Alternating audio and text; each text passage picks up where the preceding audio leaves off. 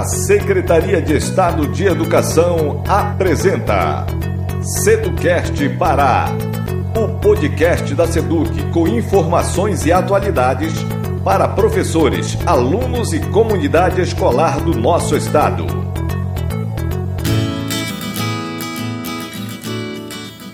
Olá, queridos. Eu sou Vânia de Castro, professora radialista do NTE. Gente, estamos a menos de um mês para as provas do Enem 2021. Tá começando a ficar com friozinho na barriga? Não, não fica não, não fica preocupado não. Olha, acredita na tua capacidade e que tudo vai dar certo. Aliás, já deu, tá? E com muito carinho e pensando no teu aprendizado, o Seducast Pará tem mais um podcast no Dicas para o Enem.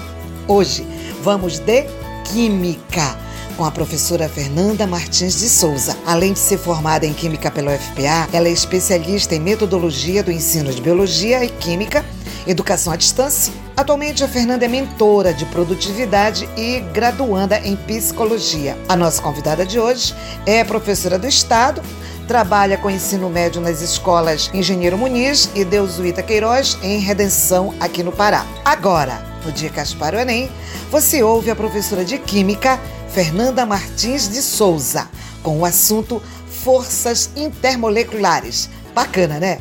Presta atenção aí, tá? Fala, cara estudante. Você já parou para pensar por que, que alguns insetos conseguem andar por sobre as águas? Por que a cola cola?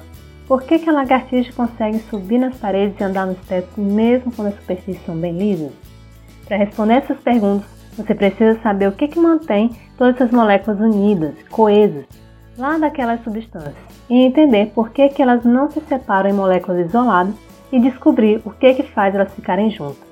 Todas essas dúvidas começaram a ser desvendadas em 1873 por Van der Waals, que determinou as forças que se estabelecem entre as moléculas. Essas forças, em sua homenagem, ficaram conhecidas como forças de Van der Waals. As principais forças de Van der Waals são forças de dipolo induzido, também chamadas como forças de, de London, forças de dipolo permanente e ligações de hidrogênio.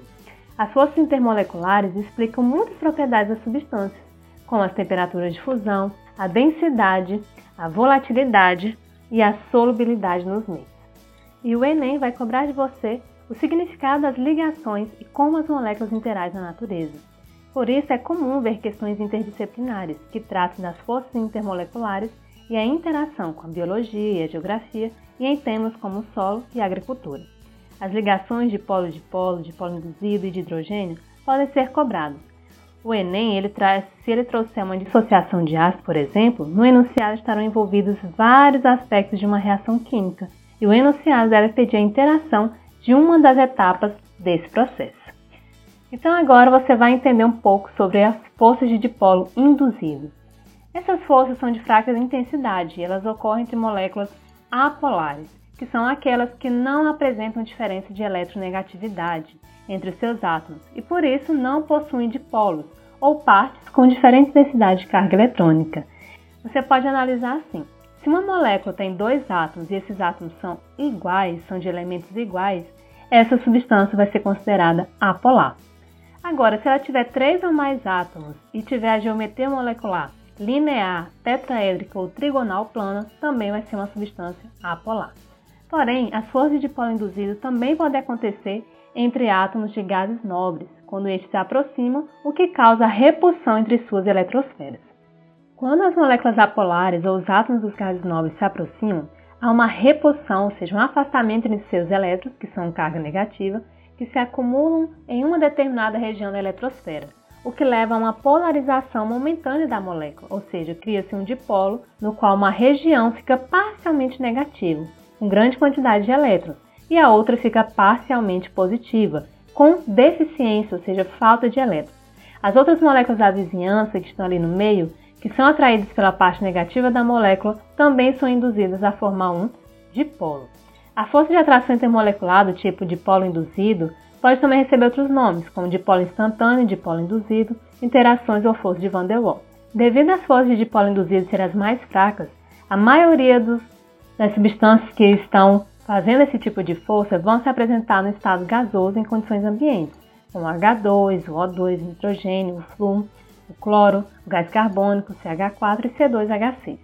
Além disso, no caso das que não se encontram em estado gasoso, é muito fácil transformá-las em gases, porque não é necessária muita energia para romper suas interações.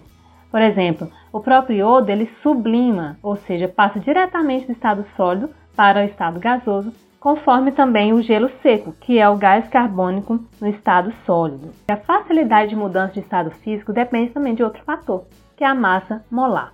Quanto maior for a massa molar, maior também vai ser a força de interação, pois as forças de dipolo induzido elas dependem da superfície de contato.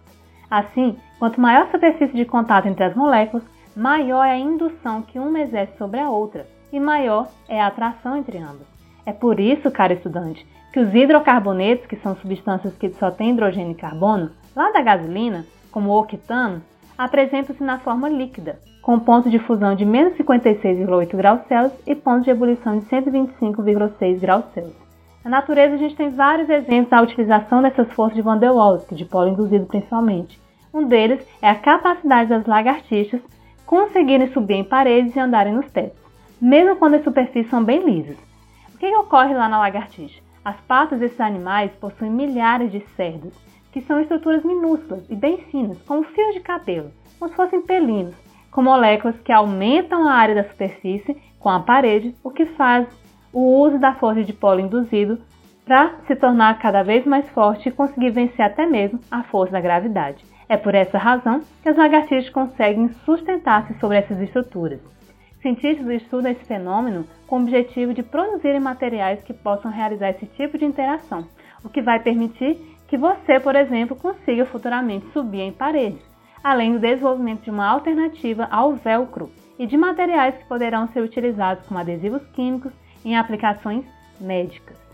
Estamos apresentando Seducast Pará.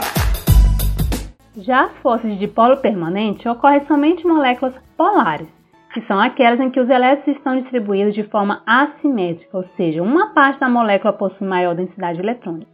No caso de moléculas diatômicas, o elemento mais eletronegativo atrai os elétrons da ligação e força um dipolo elétrico, como ocorre com cloreto de hidrogênio, por exemplo, o HCl. Para a substância na fase sólida, a formação do dipolo permanente orienta a posição de cada molécula no espaço, formando os cristais dipolares. Um exemplo é o brometo de hidrogênio, HBr, que na fase sólida também forma esse cristal dipolar. Outros exemplos de substâncias que fazem dipolo permanente é a acetona, o SO2 e o HI. As forças de dipolo permanente são bem mais fortes do que as de dipolo induzido. Por isso, a energia necessária para separar as moléculas ligadas por dipolo permanente vai ser um pouco maior. Isso faz com que as substâncias cujas moléculas são unidas por força de dipolo permanente tenham maiores temperaturas de fusão e de ebulição do que aquelas cujas moléculas são unidas por força de dipolo induzido. Existe ainda uma terceira força, que são as ligações de hidrogênio. São forças intermoleculares de intensidade alta e ocorre quando a molécula possui um átomo de hidrogênio ligado ao famoso FON, que é o flu, oxigênio e nitrogênio, que são elementos muito eletronegativos. A ligação de hidrogênio se estabelece pela atração entre o átomo de hidrogênio, que é o polo positivo de uma molécula, e o átomo de flu, oxigênio e nitrogênio, que é o polo negativo de outra molécula. Esse tipo de ligação forma os cristais dipolares. Por ser uma atração muito intensa, a energia necessária para separar as moléculas que fazem esse tipo de ligação é bem alta, por isso as temperaturas de fusão e de ebulição também vão ser altas nesse caso. Outro dado interessante é que essa força é responsável pelo comportamento anômalo da água, ou seja, você sabia que lá no estado de agregação sólido a água é menos densa do que o estado líquido? É por isso que o gelo flutua na água. No fluoreto de hidrogênio HF, essa força de ligação de hidrogênio se manifesta de modo tão intenso que muitos cientistas preferem representar essa substância pela fórmula H2F2 ou até mesmo HFN, em que o N representa um número muito grande e indeterminado de moléculas interligadas, praticamente formam uma macromolécula. É esse tipo de força que explica por que, que os insetos conseguem andar por sobre as águas. Isso explica a tensão superficial da água. As moléculas de água vão fazer ligações de hidrogênio entre si, por isso são fortemente atraídas umas pelas outras. Em um volume de água líquida, há moléculas que ficam na superfície e moléculas que ficam abaixo da superfície. Aquelas que ficam abaixo da superfície fazem ligações de hidrogênio com moléculas que se encontram em todas as direções esquerda, direita, frente, atrás, acima, abaixo. As moléculas que ficam na superfície só fazem ligações de hidrogênio com moléculas que se encontram abaixo delas ou ao lado. Essa atração para baixo e para o lado cria uma força sobre as moléculas da superfície, causando a chamada tensão superficial, que funciona como se fosse uma fina camada envolvendo o líquido. E na água, essa tensão é a mais alta de todos os líquidos, que é igual a 7,2 vezes 10 a nona nanômetros por cada metro. É uma propriedade importante da fisiologia das células e responsável por controlar certos fenômenos da superfície da água.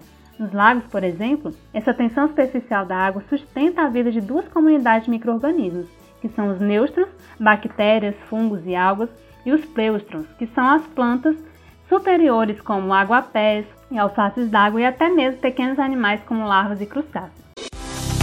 Você está ouvindo Seducast Pará. Você aprendeu hoje, cara estudante, sobre as forças intermoleculares. As principais são de polo induzido, de polo permanente e ligações de hidrogênio, sendo que colocando por ordem de força maior, de intensidade, ligações de hidrogênio seria a primeira, de polo permanente a segunda e por último de polo induzido, que são as mais fracas dentre as três.